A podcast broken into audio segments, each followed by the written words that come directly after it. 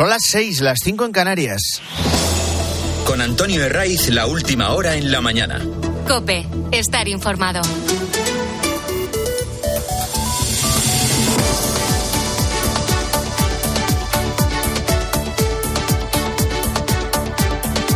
Muy buenos días, estrenamos aquí la mañana del fin de semana de Cope 21 de octubre. Y a que no hay nada mejor que madrugar en sábado. Poco a poco vamos diciendo adiós a, a Line, que es esa borrasca que ha dejado lluvias de récord en puntos del centro y del oeste de la península. Y por delante hoy tenemos una jornada de tregua con tiempo más calmado que los últimos dos días. Lo más destacado hasta ahora, aquí ya no se puede hablar de, de fresquito. No, no, Hace frío, ¿eh? Con mínimas como los dos de Soria o los cuatro grados de Ávila, Burgos y Teruel, donde es habitual que haga más frío por estas fechas. Incluso se han registrado las primeras heladas débiles en los Pirineos y también en cotas altas del norte. Luego puede que llueva algo en Galicia y en otros puntos del oeste, pero esas precipitaciones van a ir remitiendo a lo largo de la mañana. Sábado, por tanto, eh, tranquilo a la espera de que mañana entre otra borrasca. Lo hará por el Golfo de Cádiz y dejará lluvias en Extremadura, oeste de Andalucía y luego se extenderán ya al centro por la tarde. Todo esto te lo voy a contar mañana. Hoy miramos, seguimos mirando a Gaza y a Israel cuando se cumplen justo dos semanas del ataque terrorista de Hamas. Dos semanas en las que el ejército israelí ha estado preparando la respuesta. Ya nos dijo aquí el sábado pasado el almirante Juan Rodríguez Garat que la incursión terrestre israelí no iba a ser inmediata. Esto se ha cumplido.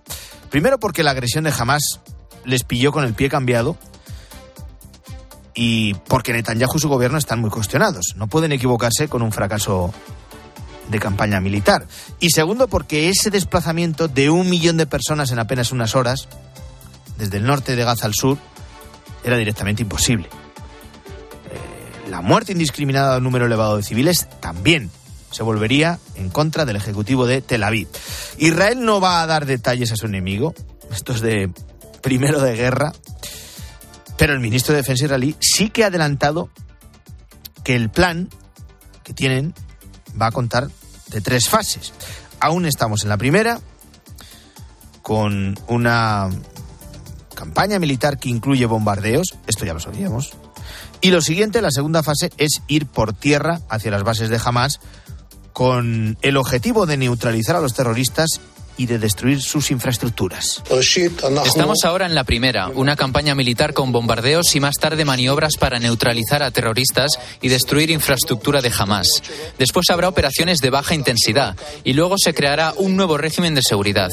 Pasará por el final de toda responsabilidad israelí sobre la vida cotidiana hasta crear una nueva realidad de seguridad para los ciudadanos de Israel y los residentes. Israel cuenta con el apoyo claro de Estados Unidos, hasta el momento sin grandes dudas. Biden, Joe Biden, es consciente de que está en la recta final de su mandato y como tiene intención de presentarse a las primarias del Partido Demócrata, no puede dudar. Ni en Oriente Próximo, ni tampoco en Ucrania. Un agujero en cualquiera de estos dos conflictos sería aprovechado por los que quieren generar avisperos en cualquier punto del mundo al grito de a río revuelto, ganancia de pescadores. Israel es la única democracia de la zona. Y jamás, y el islamismo radical, patrocinado, entre otros, por Irán, quieren cargársela. Y en Ucrania, aunque no es la única, Putin sigue pensando que para saciar sus ansias imperialistas, nada mejor que empezar por el vecino, al que menospreció su capacidad de organizarse y de defenderse. Con estas premisas, cuando se han cumplido 600 días de la invasión rusa en Ucrania y dos semanas del ataque de Hamas contra Israel, la Casa Blanca ha presentado un presupuesto extraordinario de 105.000 millones de dólares para ayudar a los dos países agredidos. Y dentro de los movimientos de lo que de forma recurrente llamamos comunidad internacional, hoy hay una cumbre en Egipto que han denominado el Cairo para la paz. Egipto es un país que hace frontera con Gaza, en la parte sur, donde precisamente está puesta la mirada en ese paso de Rafah. Es el punto en el que miles de gazatíes se agolpan intentando huir. Problema, Egipto no se lo va a permitir. No va a abrir de par en par ese paso y solo permitirá el tránsito de ayuda humanitaria. Una ayuda que a esta hora sigue bloqueada. Seguimos a la espera de que permitan autorización para el paso de una veintena de camiones, fundamentalmente con agua, eh, con medicamentos y con alimentos. El propio secretario general de la ONU, Antonio Guterres, en, en ese paso de Rafah, pedía acelerar los trámites. Estos camiones no son solo camiones, son la diferencia entre la vida y la muerte para mucha gente en Gaza. Lo que necesitamos es que se muevan y entren en la zona cuanto antes.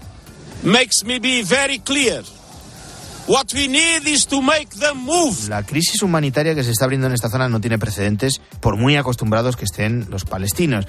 Y mientras, el grupo terrorista Hamas eh, trata de controlar la información y también la desinformación. Lo último es ese anuncio con la liberación de dos de sus rehenes. En este caso son dos ciudadanas estadounidenses, una madre y, su hija, y Hamas habla de motivos humanitarios tras la mediación de Qatar. escuchar a unos terroristas hablar de motivos humanitarios no deja de tener su contradicción. Las dos, madre e hija, ya han llegado a Israel. A partir de ahí hay que ver qué pasa con los otros 200 rehenes que se estima aún siguen en manos de los yihadistas. Y además de esta foto cambiante de lo que está pasando en Oriente Próximo, que se queda vieja casi al minuto, seguimos en España conociendo más detalles de la operación policial que ha permitido la detención de cuatro presuntos yihadistas. Desde el Ministerio del Interior de Marlasca aseguran que el dispositivo estaba en marcha antes de la guerra desatada en Gaza tras el ataque terrorista de Hamas. Nos aseguran que empezó en 2022 y se ha culminado esta semana tras los eh, crímenes del islamismo radical en un instituto de Francia y en Bélgica, con el asesinato de dos aficionados suecos que iban a ver a su selección de fútbol. De momento aquí en España se mantiene la alerta antiterrorista en nivel 4 sobre 5, que es la misma que está vigente desde hace una década. Es verdad que se ha reforzado con lo que llaman medidas complementarias, pero lejos, muy lejos de alcanzar ese nivel de psicosis o de caos que se deriva de, de determinados mensajes, especialmente uno, que se sigue expandiendo vía WhatsApp. No deja de ser un bulo. Igual tú también lo has recibido. Te hablan de que estamos en el nivel 5 en el máximo de la alerta antiterrorista y no, no es cierto. Tampoco es verdad que la policía recomiende que evitemos el transporte público o que evitemos los lugares de interés importante. ¿Qué planes tenían los cuatro presuntos yihadistas detenidos? ninguno bueno, como te puedes imaginar. Dos de ellos, que eran matrimonio, fueron arrestados en, en Cubelles, que es un pueblo de la comarca del Garraf, a unos 50 kilómetros de, de Barcelona. Eh, tenían la fórmula del conocido como explosivo Madre de Satán, que es una mortífera mezcla muy empleada por el Estado Islámico. Hablamos mucho de él, igual lo recuerdas, de este explosivo en 2017, porque la célula que atentó en las Ramblas en Barcelona y en Cambrils había empezado su fabricación para hacer saltar por los aires decenas de bombonas de butano. Pues dos de los cuatro detenidos tenían la fórmula para fabricar el peróxido de acetona que comúnmente se conoce como la madre de Satán. Además grababan vídeos en los que animaban a derramar sangre para recuperar al Andalus y restaurar el califato. De la investidura, ¿qué sabemos? Que pasan los días y Pedro Sánchez sigue sin sumar, al menos de forma oficial, nuevos apoyos. A esta hora solo tiene garantizados los de Bildu. Es lo que ha logrado rascar el candidato socialista, eso sí, sin importarle ni lo más mínimo quedar retratado con una condenada por enaltecimiento de terrorismo, la ansia de poder por encima de cualquier principio. Ha pasado esta semana en la que era previsible que tras la ronda de contactos públicos todo se redujera al ámbito privado. Y aquí ninguno de los actores implicados va a contar si hay avances o no. Eso sí, a todos nos sobrevuela una pregunta. ¿Se ha puesto en contacto directamente Sánchez con el fugado Puigdemont? ¿Tiene previsto hacerlo en las próximas horas, en los próximos días? Es la gran incógnita ahora mismo para la que no hay respuesta, pero que tendrá que llegar. Y Sánchez ahora mismo está en una encrucijada para la que se le acaban los argumentos. Ya les he dicho que lo de la amnistía va hacia adelante. Por si hubiera dudas, ya hay diputados, en este caso una diputada por Málaga, miembro de la propia federal del PSOE, de la Ejecutiva Federal, que se llama Marinieves Ramírez, que ya ha dicho con total claridad que está de acuerdo con el perdón para los líderes separatistas, que está de acuerdo con la amnistía. Y el resto de las cuestiones es lo que ahora mismo están tejiendo. Cómo vender un compromiso de referéndum ilegal y cómo llegar a todas las pretensiones económicas que exige el separatismo. La prueba evidente de que ahora mismo no cuenta con los apoyos suficientes, que Sánchez sigue sin sumar los votos, no le salen los números. La prueba es que Francina Armengol, la presidenta del Congreso, sigue sin convocar el pleno de investidura. Y en ese punto del relato, el rey ha dejado un mensaje durante la entrega de los premios Princesa de Asturias en Oviedo. Evidentemente no se dirige a nadie en cuestión, pero pocas horas después de que en el Senado Per Aragonés exigiera la amnistía y el referéndum de autodeterminación, unas horas después, el jefe del Estado ha hablado de unidad son muchos nuestros problemas y las soluciones llegarán, como siempre ha sucedido y demuestra la historia de España, de la unidad, nunca de la división. Cuando nos detenemos.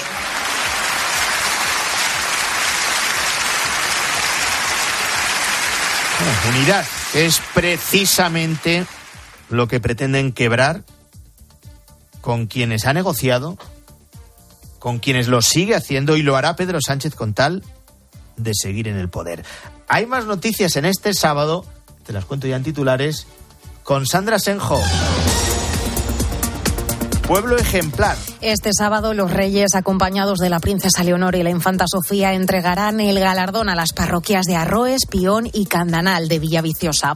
El jurado ha valorado los avances tecnológicos que han impulsado el desarrollo de la zona, pero sin renunciar a su esencia. Dimisión. Del ministro de Justicia belga, después de conocerse que el terrorista que mató a dos personas este lunes en Bruselas había sido reclamado por la justicia de Túnez, pero nadie realizó los trámites para su extradición, hecho que ha calificado como una cadena de errores inaceptable. A ver, Raris, la de esos políticos que dimiten, que renuncian a su cargo después de admitir que se han equivocado. Saqueos. Bruselas pide a Francia lo antes posible información sobre el saqueo de camiones españoles, además de información sobre el bloqueo del paso fronterizo. Los productores franceses vaciaron el jueves algunos vehículos españoles y destrozaron la mercancía, principalmente de vino detenido. Un hombre en la Pobla de Segure, en Lérida, por la muerte violenta de una mujer. La víctima estuvo desaparecida durante días y después encontraron su cadáver en un huerto. No se descarta que estemos ante un nuevo caso de violencia contra la mujer. Y Miura 5. Las pruebas del cohete español empezarán a finales de año. Será orbital, tres veces más grande que el Miura 1 y pondrá en órbita satélites. Se espera que a principios de 2026 se pueda realizar un primer lanzamiento. Así comienza la mañana del fin de semana de COPE de este sábado que nos va a llevar, ya sabes, hasta las ocho y media, que es cuando llega César Lumbreras, toca la chifla y convoca a todas las gentes del campo a Agropopular. Son las seis y catorce, cinco y catorce en Canarias. Antonio de Ray. La mañana. COPE, estar informado. Y hay que comenzar, sí, mirando Asturias.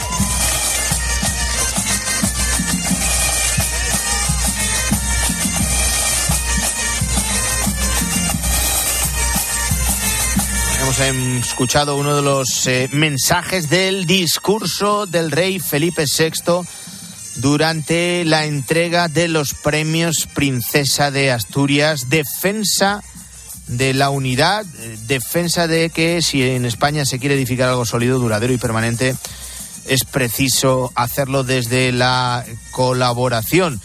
El jefe del Estado, que tampoco ha querido eludir la difícil situación que se vive estos días en Oriente Próximo, y siguiendo esa entrega de los premios Princesa de Asturias en el Teatro Campo Amor de Oviedo ha estado nuestra compañera Inmaculada Rivas. Ceremonia que ha tenido muy presente la guerra en Gaza. El rey ha recordado que hace 29 años Isaac Rabin y Yasser Arafat estuvieron en Oviedo para recoger un premio príncipe por crear las condiciones de paz en Israel y Palestina. Ahora pide máxima responsabilidad. Es la hora del mayor sentido de la responsabilidad.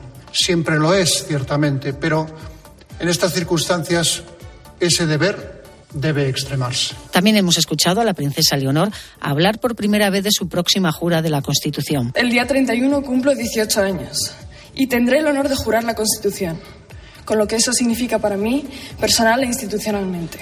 Lo que puedo decirles es que Entiendo muy bien y soy consciente de cuál es mi deber y de lo que implican mis responsabilidades. Su abuela Paloma Roca Solano no ha podido contener las lágrimas al escuchar a la princesa. Muy aplaudida también Meryl Streep, que ha dejado este mensaje. Lo importante es escuchar. Gracias por escucharme.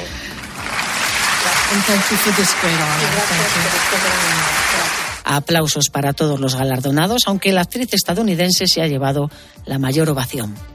Bueno, pues la actriz Meryl Streep, que como contaba Inma Rivas, ha vuelto a ser la favorita del público. El broche final a la semana lo va a poner la entrega del premio al pueblo ejemplar de Asturias 2023 este sábado hasta el Concejo de Villaviciosa se va a dirigir hoy la familia real, un galardón que este año, por cierto, van a entregar sus majestades a las parroquias de Arroes, Pión y Candanal.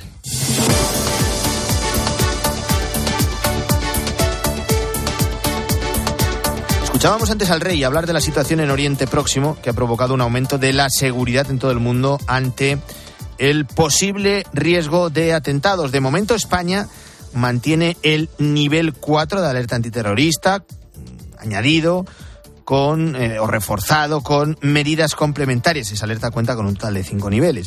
Llevamos en el 4 pues, prácticamente una, una década, desde junio de 2015. Ahora con ese nivel 4 reforzado desde el ataque perpetrado el pasado 7 de octubre por Hamas, eh, se han reforzado las unidades policiales antiterroristas en sinagogas, en colegios y también en guarderías judías.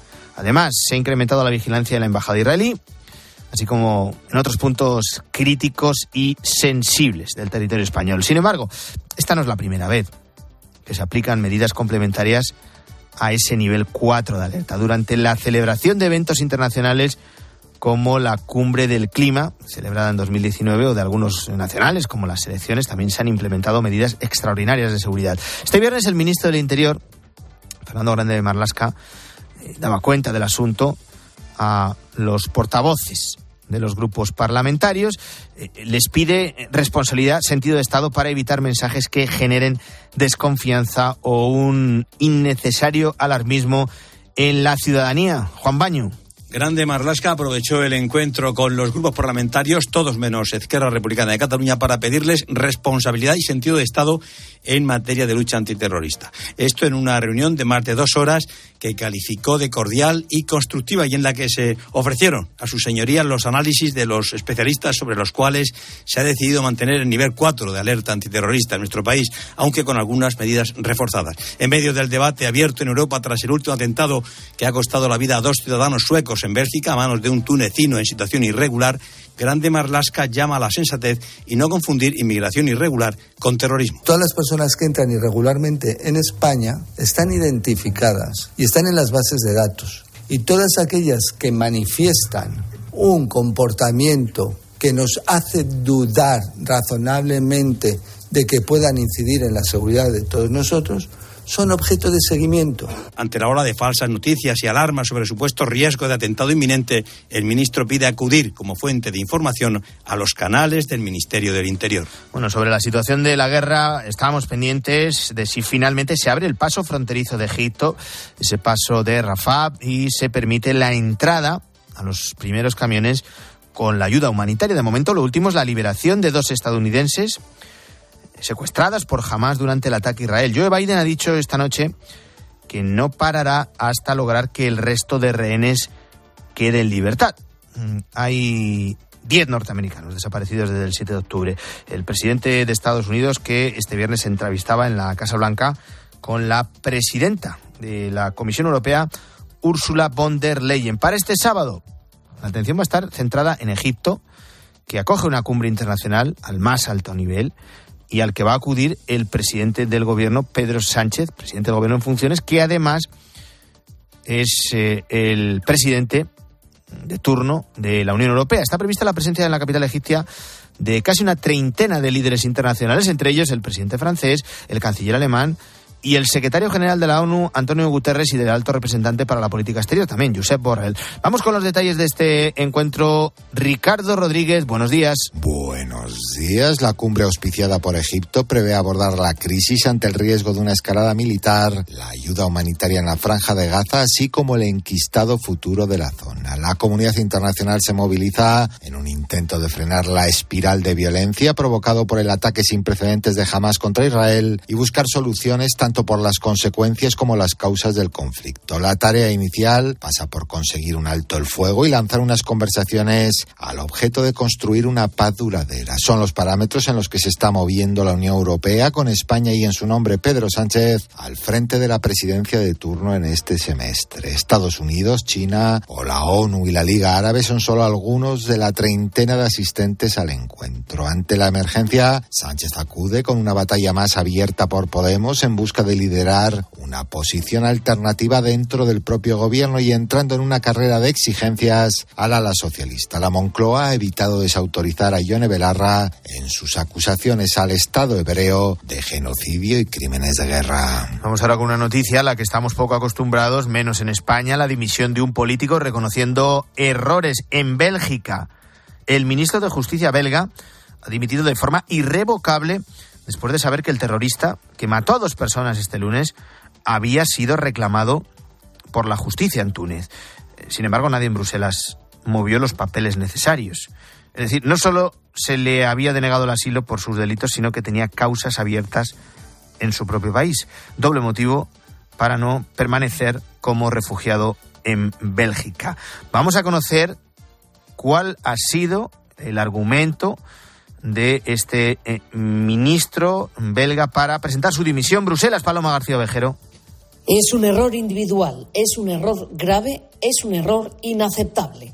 El ministro de Justicia belga no puso excusas al anunciar su dimisión. Ik zoek geen uitvluchten, ik zoek geen excuses. Ik vind het mijn plicht om dit te doen. Pidió disculpas a las víctimas y a sus familiares, a los suecos y a los belgas Van Quickenborne descubrió ayer mismo, según dijo, que había una orden de extradición desde el 15 de agosto de 2022 y no se ejecutó. Túnez había reclamado al yihadista, que este pasado lunes cometió el ataque en Bruselas, pero el juez de turno nunca lo tramitó. Las consecuencias han sido dramáticas, admitía el ya exministro, y quiso asumir la culpa como político. También, añadía, por no haber logrado mejorar el sistema legal belga pese a haberlo intentado. Antonio de Ray. La mañana. Cope, estar informado. Seguro que has visto las imágenes de esta semana de productores eh, franceses, de radicales franceses, volcando mercancía que venía de España y que era transportada por camioneros españoles. Se sienten indefensos los transportistas y lo ha contado a COPE Dulce Díaz, que es secretario general de la conferencia de la Confederación Española de Transporte de Mercancía. Esto es lo que le decía Carlos Herrera. Porque saben que no tiene absolutamente ninguna consecuencia para nadie. Esto es lo que no puede pasar. Porque si el, la persona que ayer tiró el vino a la carretera tuviera que pagar por él, estoy muy seguro de que la próxima vez eh, se lo pensaban mucho. Los productores franceses vaciaron el jueves algunos vehículos españoles y destrozaron la, la mercancía, incluyendo cisternas cargadas de vinos. Sin embargo, la reacción del gobierno español eh, no puede decirse que haya sido de extrema firmeza. El ministro de Industria, que es Héctor Gómez, se limitaba a hacer un llamamiento al diálogo. Creo que eh, desde nuestro gobierno siempre hemos mostrado todo el interés del mundo a dialogar y a buscar eh, soluciones. Tendemos la mano para, para alcanzar esos acuerdos. no queremos, desde luego, eh, condicionar ni, ni, generar ningún tipo de, inestabilidad o, o, problemática alguna al respecto, pero entendemos que los cauces para la solución de los conflictos deben ser otros. Nos vamos hasta Cataluña porque allí la Universidad de Barcelona está investigando la muerte en 2022 de un bioquímico que estaba trabajando en uno de sus laboratorios, el 4141 y que falleció de una enfermedad degenerativa y poco frecuente. Treufel Jacob, también conocida por la enfermedad de vacas locas en humanos. Es todo un misterio que ahora se está intentando resolver y donde la cronología es fundamental. La víctima, en enero de 2018, se incorporó a ese laboratorio 4141 de la Universidad de Barcelona como investigador principal con grupo propio. En noviembre de 2020, es decir, cerca de dos años después, el investigador español pide la baja pero oculta su diagnóstico. En diciembre, cuando este investigador estaba de baja, se encuentran en su laboratorio, en una nevera, a menos de 80 grados, una serie de muestras de líquido cefalorraquídeo de personas con esta enfermedad. Enfermedad de, como te he dicho, Kraut-Feld-Jacob y otras muestras también de enfermedades neurodegenerativas. Eran muestras no autorizadas. Lo ha reconocido Gabriel Capella, que es el director del IRIBEL, en declaraciones a Cataluña Información. Este investigador, que era muy reconocido en este estudio de enfermedades priónicas, nos había, nos había pedido hasta tres veces a lo largo de los años permiso para trabajar en nuestras instalaciones con estas muestras y nosotros se lo habíamos denegado. Y nosotros lo habíamos denegado.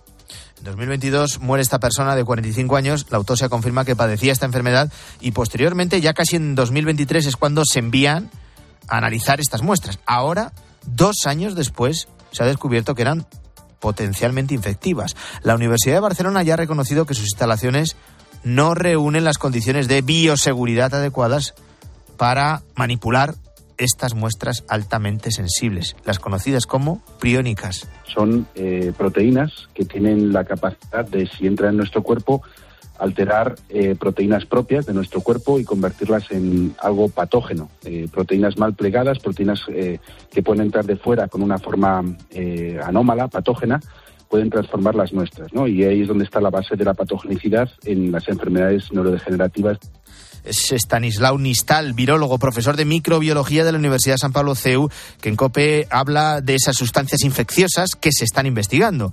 Todavía se desconoce cómo pudo infectarse el científico, pero hay una hipótesis principal. Esa es la principal descrita, eh, la ingestión, la, la, vía digestiva, pero bueno, pues podría también entrar a través de, la sangre si hubiera contacto o un pinchazo con, con, el agente que se inyectase, por ejemplo, en sangre. O Toda esta situación está provocando gran inseguridad dentro de la universidad, pero los expertos aseguran que no hay riesgo para el resto de trabajadores. Antonio de Ray. La mañana. Cope, estar informado.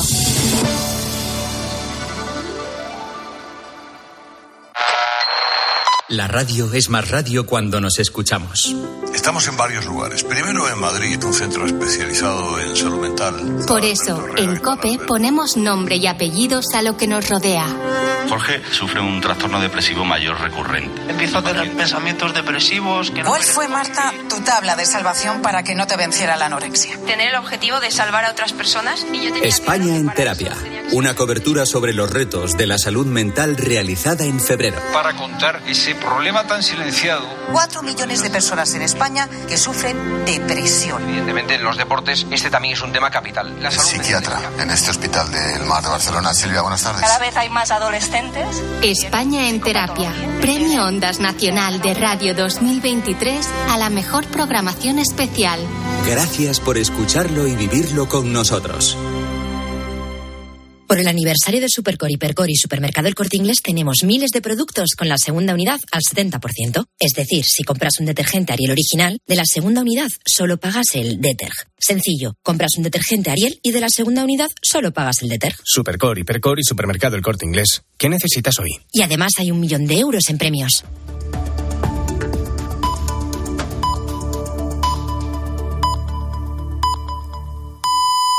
Son las seis y media, son las cinco y media en Canarias. Con Antonio Herraiz, la última hora en la mañana. Cope, estar informado.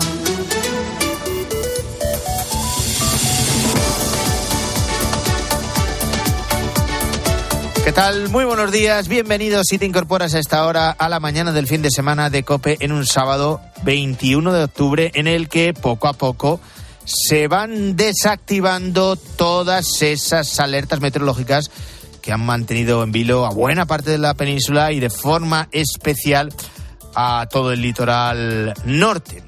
Va a llover a lo largo de este sábado. Va a llover en Galicia, también en el noroeste de Cataluña, pero en el resto va a ser una jornada tranquila, con frío a esta hora. Lo vas a notar especialmente en puntos de Castilla y León, en zonas de Teruel, de Cuenca, de, la zona centro, donde es habitual para estas fechas. Y a la espera de una nueva borrasca que se espera entre mañana domingo por el Golfo de Cádiz.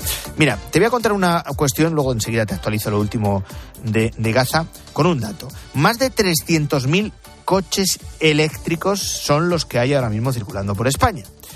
Eh, es una opción sostenible, sí, con un coste más elevado también, por no hablar de lo que puede costar reparar algunas piezas cuando se rompen. Uno de los grandes problemas de los coches eléctricos, si te has dispuesto a comprar alguno de ellos, incluso lo tienes, es la autonomía. Esto depende del modelo. 200 kilómetros, 300 kilómetros. Eh, alguno más, si, si es que son coches más sofisticados, en torno a los 500, 600 de autonomía. También está la duda de cuánto dura en buen estado la batería. No termina de quedar claro. Aunque se supone que son entre 5 y 8 años, dependiendo de la marca, una media de unos 160.000 kilómetros. Las baterías son además las piezas más caras de reemplazar. En algunos modelos pueden llegar hasta los 20.000 euros. Esto podría cambiar, podría cambiar gracias a un proyecto español pionero que ya se está poniendo en marcha y que permite alargar la vida útil de las baterías de litio. Mario Nicolás está al frente de NC Power, que es una empresa referente en la fabricación de baterías de litio. El mayor consumo está en la parte del inversor del motor y la parte clave para una buena gestión de, de, las baterías y poder alargar su vida útil es el equilibrio de las baterías a la hora de la carga. Lo que hace balancear las baterías cuando llega el momento de la carga, que hace que las baterías siempre estén al 100% de esa forma, aumenta la vida útil. Lo que hemos hecho con el NC Power System es poder adaptar las baterías para que haga esa gestión de forma que poder alargar la vida útil sensores incorporados a las baterías, conectados con el resto de componentes del coche y que lanzan constantemente información a la nube para conocer el estado real y el estado actual de las baterías. Esto que te permite, que te facilita, pues mm, algo sencillo, algo sencillo y a la vez complicado, poder tomar decisiones antes de que sea demasiado tarde. La pregunta es, ¿cuánto tiempo alarga la vida de las baterías esta innovación? La vida útil de la batería estaría en torno a unos 15 años, pero con unos 15 años aproximadamente para poder bajar al, al rendimiento a un 80%. Marcos y su empresa saben bien de lo que hablan, llevan muchos años adaptando baterías de coches a diferentes entornos. Trabajamos también con un cliente en la parte de los países nórdicos, que sería Noruega y Suecia, donde claro, también hemos customizado las baterías porque no es lo mismo que trabajen en España que trabajen en países donde las temperaturas pueden ser bajo cero. Y al final, pues bueno, se, se las baterías para que funcionen en esos ambientes. Lo que necesitamos es poner una gestión térmica, porque las baterías tienen que cargar siempre a partir de cero grados. De momento siguen trabajando para exportar la marca España a todos los vehículos eléctricos del mundo. Hay más noticias en este sábado, te las voy a contar ya con Sandra Senjón.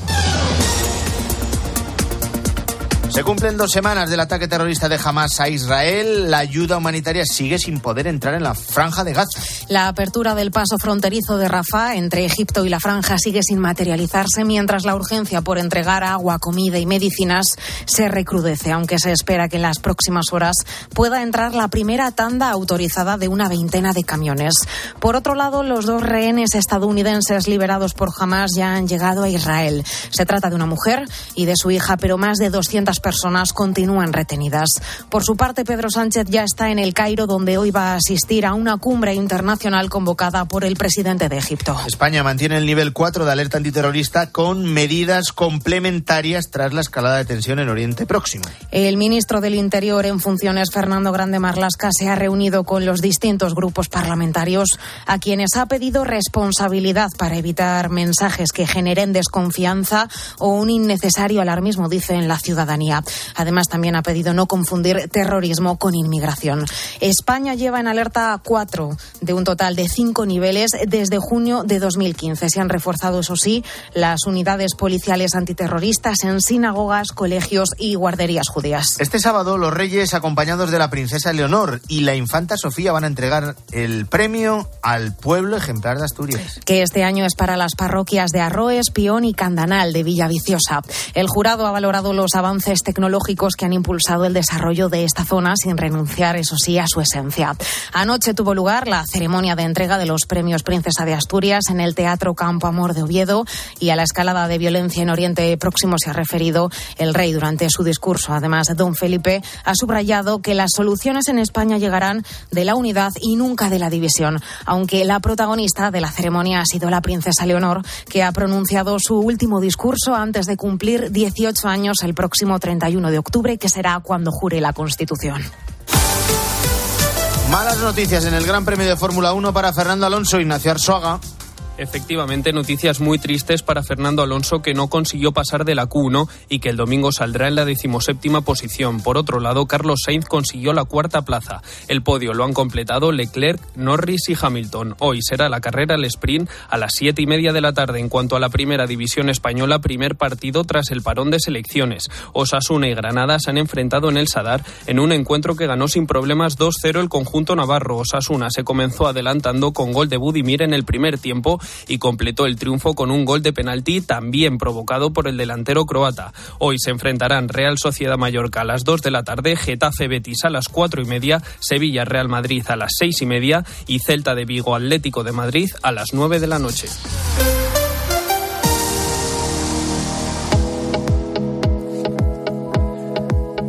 6 y 37, Guillermo Vila, buenos días. Hola Antonio, ¿qué tal? Buenos Vamos días. con el repaso a la prensa de este sábado. El tema del día es casi unánime. Eh, la entrega de los premios Princesa de Asturias y, y, concretamente esas dos palabras que venimos destacando pronunciadas en su discurso por el rey Felipe VI. Sí, estas palabras son soluciones y unidad, presentes en las portadas de ABC de La Razón del Mundo y aunque en letras más pequeñas también del país.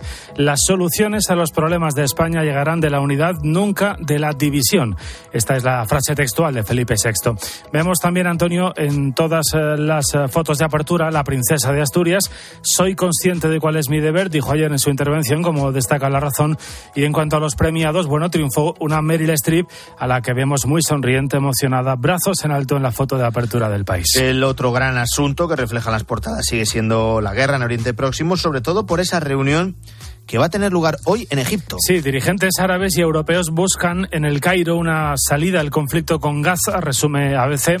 El peligro ahora es la escalada del conflicto. Por eso, como cuenta el mundo, Israel está ante una guerra que puede contagiar a Siria, Líbano y Yemen.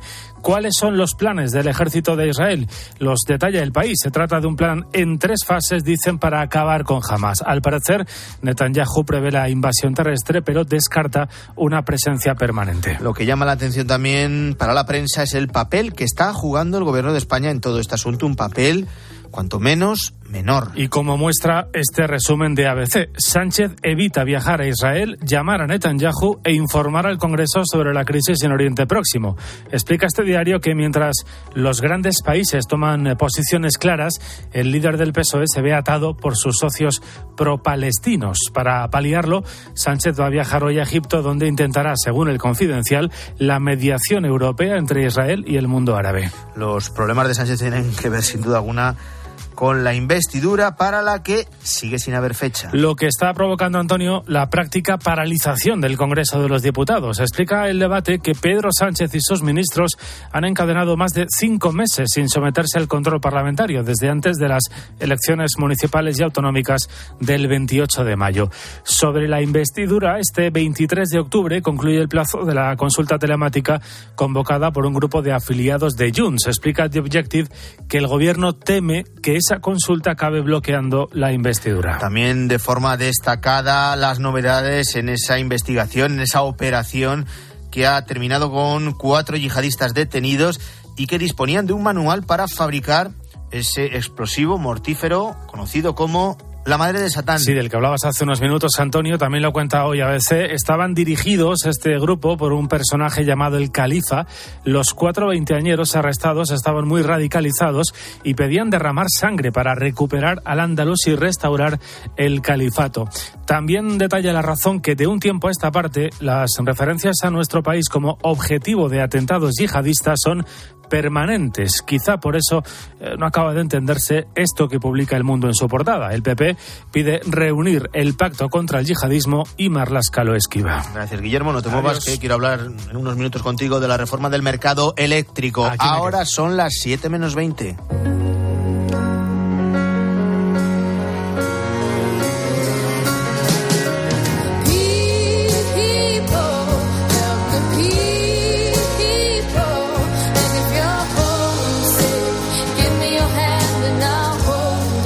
Acabamos de contar lo último que está pasando en Oriente Próximo. Hoy se cumplen justo 15 días del ataque de los terroristas de Hamas contra Israel, mientras se está todavía definiendo la respuesta del ejército israelí en la franja de Gaza, con consecuencias aún impredecibles la Iglesia mira con preocupación este conflicto. Directora de contenidos religiosos de COPE, Irene Pozo, buenos días. Muy buenos días. Bueno, está amenazada la vida de miles de personas y hay abierta ya una enorme crisis humanitaria. Pues sí, así es. Eh, preocupación e impotencia, además, ante el conflicto abierto entre Hamas e Israel, que, como decías, pues está dejando también eh, momentos ¿no? terribles. Eh, el secretario general de la Conferencia Episcopal, Monseñor Francisco César García Magán, condenaba ayer mismo lo que está ocurriendo en Tierra Santa ante todo y por encima de todo, hay que condenar el atentado terrorista que ha sufrido los ciudadanos de Israel por parte de un grupo terrorista como es Hamas. Es absolutamente condenable al 100%,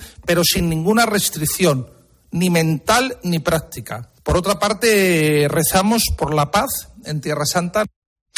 Bueno, también señalaba García Magán que Israel tiene derecho a defenderse dentro de las normas del derecho internacional esa justa y legítima respuesta de defensa que tenga el Estado de Israel, pues entre dentro de las normas del derecho internacional, sin duda, sin duda. Pero eh, cuando hay un ataque terrorista, como ocurría en este país, por supuesto, la sociedad, el ordenamiento jurídico del Estado y el Estado tiene todo el derecho del mundo a eh, defenderse de los terroristas dentro de la ley. Pues lo suscribimos, eh, Irena. Eh, eh, esta semana, mira, tras el, bombardeo en el hospital en, en, Gaza, que ha causado más de 500 víctimas y del que se sigue investigando su, su autoría, porque ya sabes que hay dos versiones muy diferentes. Está claro que una de ellas miente, no dice la verdad. Eh, el Papa Francisco lo que ha hecho es volver a pedir que se silencien las armas. Pues sí, así lo hacía en la audiencia general y donde también convocaba una vigilia de oración por la paz prevista para el próximo 27 de octubre, en la que están eh, llamadas otras religiones y otras confesiones cristianas. ¿no? Es la importancia de la oración y el ayuno para lograr la paz en Tierra Santa, que es lo que ha recordado el sacerdote Juan Antonio Ruiz, uno de los españoles evacuados de Jerusalén tras el estallido del conflicto en Oriente Próximo. La Iglesia, pues, lo que puede hacer de verdad es, rezar por la paz, ¿no? Eh, el Papa Francisco en la, en la audiencia del miércoles pasado nos invitaba a ser del bando de la paz. a no tomar bando ni por unos ni por otros, sino trabajar y luchar por la paz, desde la oración, desde tantos gestos de cercanía. Eh, y no hay más solución que ayudar al diálogo y a la concordia dentro de lo que se puede pues quizás sea uno de los grandes desafíos, Antonio, que propone el mundo de hoy, ¿no? Alcanzar la paz. Ahora que tanto hablamos de diálogo, ¿no? Y de fraternidad, bueno, pues el reto está en saber construir una paz duradera. Bueno, pues eh, esta semana hemos recibido la visita de Bartolomé I. Ya lo avanzábamos la semana pasada. Se trata de un momento histórico, Irene, porque es la primera vez que un patriarca ortodoxo de Constantinopla visita España. Pues fíjate, histórico, importante y emocionante en cuanto a ecumenismo se refiere. El patriarca mantenía un encuentro con la prensa en la sede de la conferencia episcopal, donde destacaba precisamente los esfuerzos colectivos para traer paz, solidaridad y reconciliación en el mundo. Con respecto a, esto, subrayó la oportunidad de renovar nuestra reciente y ardua llamada por la paz en el Medio Oriente, una región que no es solo para nosotros los cristianos una tierra sagrada, sino que también lo es para el resto de cristianos, judíos y musulmanes. También con los pasos vitales que se vienen dando desde hace décadas. Además, aquí en España son muchos los ámbitos de colaboración entre la Iglesia Católica y las iglesias ortodoxas del Patriarcado Ecuménico. Entre otras cosas, existe una mesa estable de diálogo entre las diversas confesiones cristianas que están presentes en nuestro país. Otra de las cosas a las que hizo referencia el patriarca Bartolomé I es al 1700 aniversario del conflicto de Nicea, que se cumple en el año 2025, una fecha importante para el cristianismo porque fue el primer concilio ecuménico de la historia. Y por cierto, este aniversario coincide con el jubileo de la esperanza convocado por el Papa Francisco. En este contexto, la, Iglesia Católica junto con la Ortodoxa trabajan en la posibilidad de unificar la celebración de la Pascua. Es lo que comentaba el patriarca de Constantinopla en este encuentro mantenido con, con los periodistas durante su visita a la sede de la conferencia episcopal. Celebrando este aniversario, puede que encontremos una solución para el problema de la celebración conjunta de la fecha de la Pascua, porque aquel concilio de Nicea es el que fijó el modo de celebrar eh, la Pascua. Celebrar Pascua. En este eh, sábado, Irene, estamos en vísperas del DOMUN, el Domingo Mundial de las Misiones, eh, que celebramos mañana, recordando, por supuesto, a todos los misioneros, a esos hombres, mujeres que un día decidieron darse a los más pobres y evangelizar en aquellos territorios donde apenas conocen a Jesús. Pues mira, héroes sin capa, ¿no? Que decimos siempre, evangelio en estado puro, ¿no? Y este día del Domum, pues nos sirve para recordarlos especialmente y apoyarlos con nuestra oración, pero también económicamente, porque se hace muy necesario para que puedan desarrollar su labor, ¿no? Los misioneros, pues al final están también al frente de proyectos educativos, hospitales, comedores, iglesias, es algo impresionante, ¿no? Actualmente la iglesia cuenta con 1.122 territorios de misión. Lo recaudado a nivel mundial el día del, del es administrado por la Santa Sede, lo reparte entre las diferentes diócesis según las necesidades que existan. Y hay que destacar que España es el segundo país que más aporta las misiones, por detrás solamente de Estados Unidos. El director nacional de, las obras misionales pontificias, eh, José María Calderón, destacaba esta semana la enorme generosidad de la sociedad española. Hay que reconocer con agradecimiento que el pueblo español es muy generoso, que apoya mucho. Por regla general, eh, acogen con, muy, con mucho cariño, ¿verdad?, el testimonio de los misioneros y la vida de los misioneros, ¿no? Y entonces hay que dar gracias a los españoles por eso, ¿no? Bueno, estos días también escuchábamos muchos testimonios de misioneros aquí en COPE. Probablemente algunos los tengamos este domingo por nuestras parroquias. Es el caso del sacerdote madrileño Saturnino Pasero de la Sociedad de Misiones Africanas, que ha pasado casi 40 años en Benín. Allí llegó con apenas 24 años. Conoce bien lo que significa la ayuda recibida de esta jornada del DOMUN y contaba estos días todo lo que se puede hacer con la aportación que hacemos desde aquí a la misión. Recibimos un apoyo de las OMPs de España con los donativos de ellos para eh, la construcción de una capilla en una zona donde estábamos reuniéndonos prácticamente debajo de un árbol y donde había una presencia musulmana importante y los cristianos, eh, los católicos querían eh, reforzarse con un templo digno. Luego a las siete y media vamos a escuchar la historia de Carlota Martínez Alba, que es una misionera sevillana de las esclavas del Divino Corazón, que está en Luanda, en Angola, y ahí trabaja bueno, en una escuela primaria, eh, también en una secundaria, da clase además en la universidad. Una historia apasionante. Luego la escuchamos a las siete y media. Un apunte más, Irene. La semana que viene ponemos el foco en dos momentos importantes. Sí, eh, uno va a ser en esa vigilia de oración por la paz convocada por el Papa Francisco para el próximo 27 de octubre. Será en la Basílica de San Pedro a las seis de la tarde. Y no podemos perder de vista tampoco el Sínodo de la Sinodalidad, que se está celebrando, está celebrando su Asamblea General en Roma y que afronta su última semana en esta primera etapa. Ya, ya sabemos que va a concluir en octubre de 2024. Sabemos que se va a publicar una carta al pueblo de Dios para llegar al mayor número posible de personas y que, aunque será algo provisional, no es el documento definitivo, pues servirá como base para futuros debates. Así que habrá que estar muy atento. Estaremos atentos y lo contaremos aquí. Gracias, Irene. Un placer. Antonio Herray. La mañana. Cope, estar informado.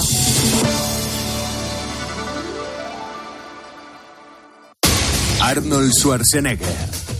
Acción, acción y más acción en dos de sus mejores papeles. Eraser y Terminator. Dos de Schwarzenegger. El sábado a las diez y media de la noche en 13. Bienvenidos a los 8 días de oro del corte inglés. Solo hasta el 5 de noviembre tienes más de 600 marcas con hasta un 30% de descuento. Todas tus marcas favoritas de moda, lencería, zapatería, accesorios, deportes, belleza, hogar. Entra ya en los 8 días de oro del corte inglés, en tienda web y app.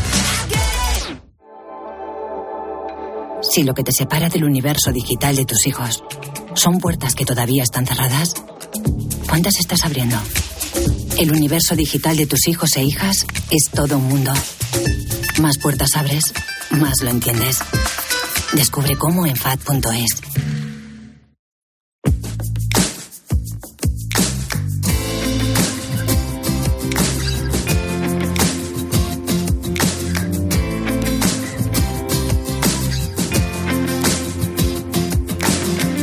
Antonio Herray. La mañana. Cope, estar informado.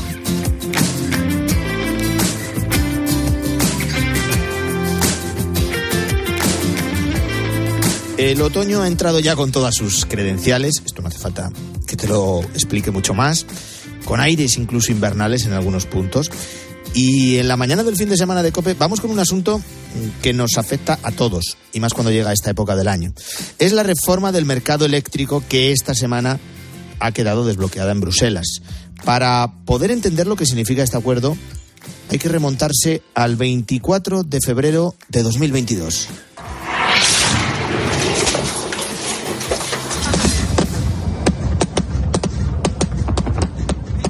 Sonaban los misiles rusos que empezaron a caer en las principales ciudades ucranianas y así sonaban las primeras horas de la guerra. Pero la noticia ahora mismo está en Ucrania porque después de todas las eh, amenazas, después de todas las maniobras, después de las añagazas, eh, Putin ha dado la orden a su ejército a sus tropas para invadir la región Bueno, del así Donbass. contaba Carlos Herrera aquí en COPE lo que estaba pasando aquella mañana.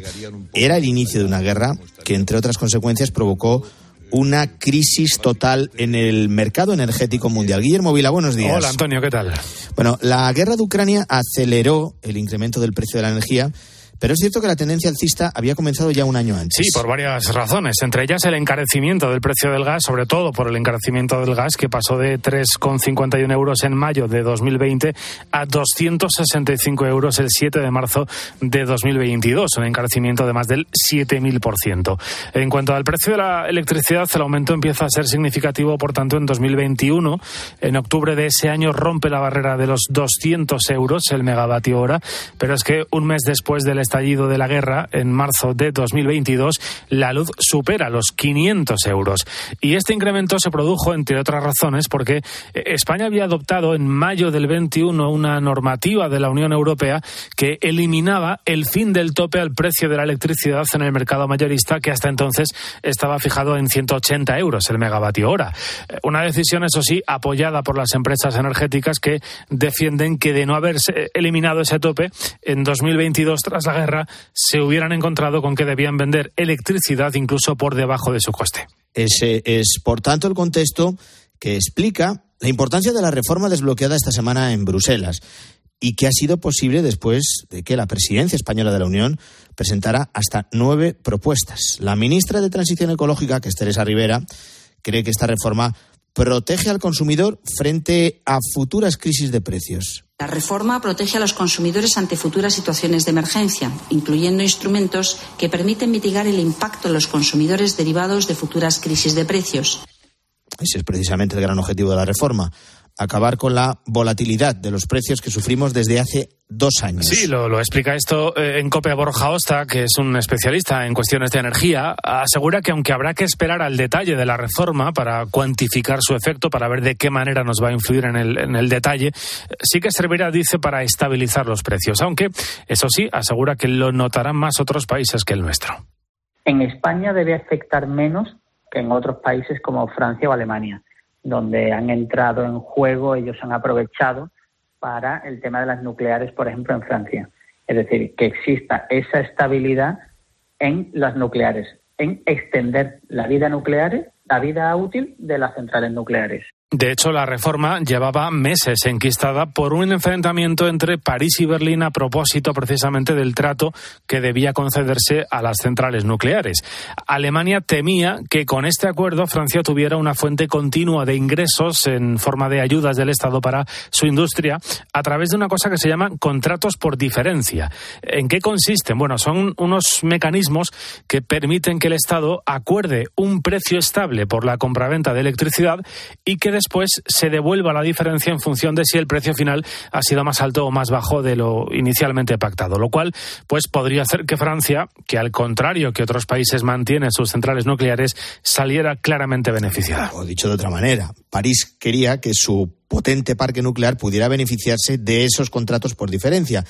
Y lo que temía Alemania, lo que temía Berlín, es que las centrales atómicas amortizadas del país vecino generaran unos ingresos extraordinarios que pudieran revertir en la industria francesa, mermando la competitividad alemana. Unos contratos, en todo caso, que permitirán a los diferentes gobiernos intervenir de alguna manera en el precio. Esto lo ha explicado la vicepresidenta Teresa Rivera. Facilita que los Estados miembros puedan utilizar a través de los contratos por diferencias y las contrataciones bilaterales de energía instrumentos que tengan un impacto positivo en la estabilidad y en el precio pagado finalmente por los consumidores. En todo caso, Guillermo, este desbloqueo queda ahora pendiente de la negociación con el Parlamento Europeo con el objetivo de finalizar la reforma antes, en principio, de que acabe el año. Sí, y haces bien en decir en principio porque ya hay voces que, apuntan a un posible retraso en esa decisión. Eh, Paco Valverde, que es un experto en energía, analista independiente, eh, nos ha explicado también aquí en COPE, con los compañeros de la tarde, que hasta mediados del año que viene, o incluso para 2025, no podría haber una respuesta eh, sobre el resultado de este acuerdo. Yo lo espero más bien a mediados del año que viene. Luego falta que salga la normativa a nivel europeo y luego falta transponerla. O sea que yo no espero que del resultado de este acuerdo verlo plasmado pues o hasta finales del año que viene o hasta principios de 2025. En lo que también incidía este analista es en el hecho de que la reforma no abordaba la cuestión del mercado marginalista. ¿Y esto qué es? Bueno, es el sistema por el cual la última energía que entraba en la subasta es la que fijaba el precio. Y como solía ser el gas, y este eh, ha tenido unos niveles de precio disparados en los últimos años, el precio de la luz acababa siendo elevadísimo. Sin embargo, este sistema, en circunstancias normales, es bueno, según Paco Valverde. Todo depende de, de la estabilidad de los mercados. Es el mejor sistema en un mercado eh, suficientemente sano y donde eh, esas ofertas que envían los generadores pues son relativamente parecidas o sin grandes diferencias. Bueno, una, una oferta que, lanza un generador eh, realmente lo que va es a cubrir sus costes y a coger un poco de margen, ¿no? Claro, aquí lo que se están preguntando ahora mismo, mm, seguro que la mayoría de nuestros oyentes, es si esta reforma va a ayudar verdaderamente a acabar con la volatilidad de los precios, con ese sub y baja permanente que tanto daño está haciendo a los bolsillos de los españoles. Sí, estos últimos días, por ejemplo, Antonio, hemos visto precios eh, relativamente bajos debido al fuerte viento que ha soplado. Sin embargo, en lo que va de octubre, el precio de mercado diario se ha movido en la banda de entre los 100 y los 120 euros el megavatio hora. Eh, otra de las medidas que, que ha paliado esa volatilidad es la llamada excepción ibérica que entró en vigor, recordemos, en el verano del año pasado. Y mirando a futuro, bueno, habrá que ver cuánto influye en el precio la retirada de las ayudas extraordinarias. Y es que actualmente el IVA de la electricidad, del gas, la madera, los pellets está al 5%, mientras que el impuesto especial de la electricidad está al mínimo que permite Bruselas, que es el 0,5%. Eh, algunos expertos apuntan a que el recibo eléctrico podría incrementarse entre un 15 y un 20% para aquellos consumidores que tengan una tarifa regulada si se retira este llamado escudo social. Aún así, Antonio, eh, las asociaciones de consumidores apuntan a que esta tarifa regulada siendo entre un 70 y un 177% más barata que las ofertas de las comercializadoras en el mercado libre. Bueno, pues este es el contexto, esas son algunas de las consecuencias, pretendidas consecuencias de la reforma del mercado eléctrico. Veremos cómo evoluciona el precio de la luz y sobre todo cómo nos afecta a todos la reforma que ha sido desbloqueada esta semana en Bruselas.